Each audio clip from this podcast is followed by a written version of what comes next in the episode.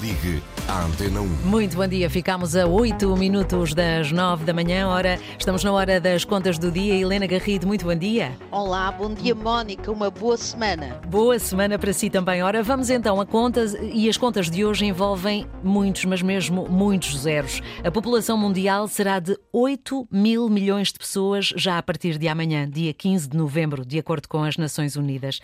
E a minha pergunta é esta: consegue o planeta Terra sustentar tantas pessoas, Helena Garrido?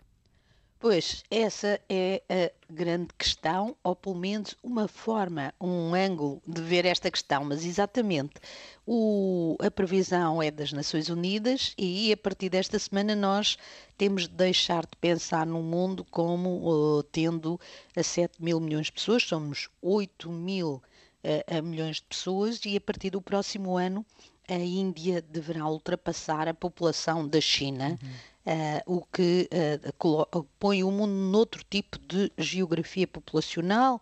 Uh, nem todas as áreas vão crescem em termos de população de forma significativa. As, zona, as zonas mais dinâmicas, já todos sabemos, são é, é, a zona da África e a zona da Ásia, com especial relevo para a Índia. Ao mesmo tempo, a, a Mónica, e essa questão que a Mónica coloca, levanta, leva-nos ao outro lado, que é até ao Egito, onde está a decorrer a COP27 uhum. e onde estão a ser discutidos os objetivos de desenvolvimento, em termos gerais, os objetivos de desenvolvimento sustentável das Nações Unidas, com o mundo a atingir esta dimensão populacional num tempo em que os seres humanos consomem o equivalente a uma terra e 75. Ou seja, é preciso, era preciso mais 75% da terra para uh, não estarmos a consumir muito mais do que aquilo que a Terra é capaz de nos dar, e isto é uma estimativa do Global Footprint Network. Bom, nós uh, uh, teremos chegado ao limite da Terra.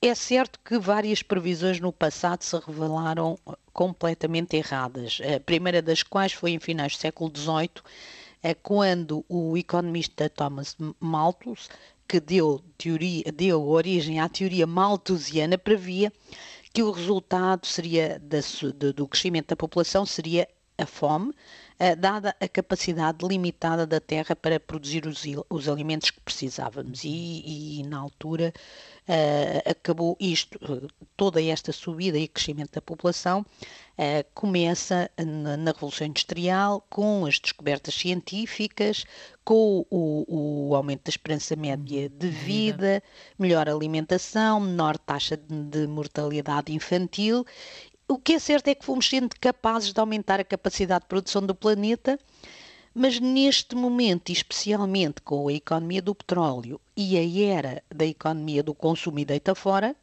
uh, com certeza que algumas pessoas que nos estão a ouvir é, Lembra-se que isto não foi sempre assim, isto começa a generalizar-se na década de 80.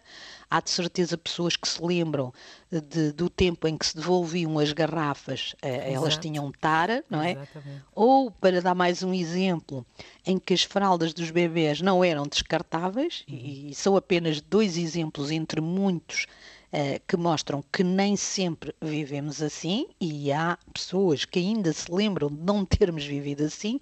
A própria Mónica, com certeza, uhum. se lembra, pelo menos, de ouvir dizer à avó que não vivíamos assim. Uh, além disso, o mundo, além de, de, desta economia de consumo, de consome e deita fora, em que as coisas cada vez têm menos qualidade, como nós muitas vezes ouvimos dizer, além disso, o mundo está profundamente desigual. Os países ricos e os mais ricos, dentro dos países ricos, uhum. têm uma pegada ecológica muito superior à dos países uh, pobres. Daí um dos temas que marcou esta COP, que é como compensar uh, os países mais pobres de vantagens que não tiveram e que agora estão a levar com o impacto da degradação da terra. A questão, por isso, uh, Mónica, dizem, uh, diz quem estuda estes assuntos deve ser uh, mais colocada em termos de alteração de comportamentos. Sim, a Terra pode ter capacidade para alimentar todas estas pessoas e muito mais que se prevê que venha a aumentar a população do mundo,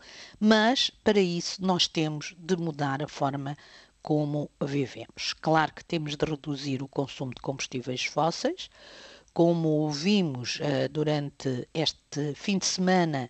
Uh, os jovens estão muito preocupados com isso, talvez não se manifestem da melhor forma, uh, com a, dada a agressividade que que, que, mostraram, mas estão preocupados e bem preocupados. Nós não podemos reduzir consumo, o consumo de, de, fósseis, de combustíveis fósseis ou, de, ou esta economia da combustão de um dia para o outro, mas podemos ir começando, como já, aliás, começamos. Podemos acelerar, podemos ter uma velocidade maior, mas, além disso, isto não chega, temos de ser menos consumistas. Temos de aprender a, reutilizar cada um de nós, mas também as empresas na famosa promoção da economia circular. Voltando à questão que a Mónica colocou, sim, a Terra tem capacidade para alimentar 8 mil milhões de pessoas se formos capazes de mudar a forma como vivemos. Se as economias se adaptarem a este crescimento demográfico, não é? Exatamente. Exatamente, Mónica. E se formos menos consumistas e começarmos todos a reduzir a nossa pegada de carbono. Aliás, todos nós podemos medir a nossa pegada. Há vários sites uh, online em que nós, a partir daquilo que fazemos no nosso dia a dia, podemos perceber qual é a nossa, a nossa pegada e pensar naquilo que poderemos fazer para a reduzir. É um conselho importante. Helena Garrido, muito obrigada. Estamos de regresso. Até amanhã, Até amanhã, Até amanhã. com mais contas do dia.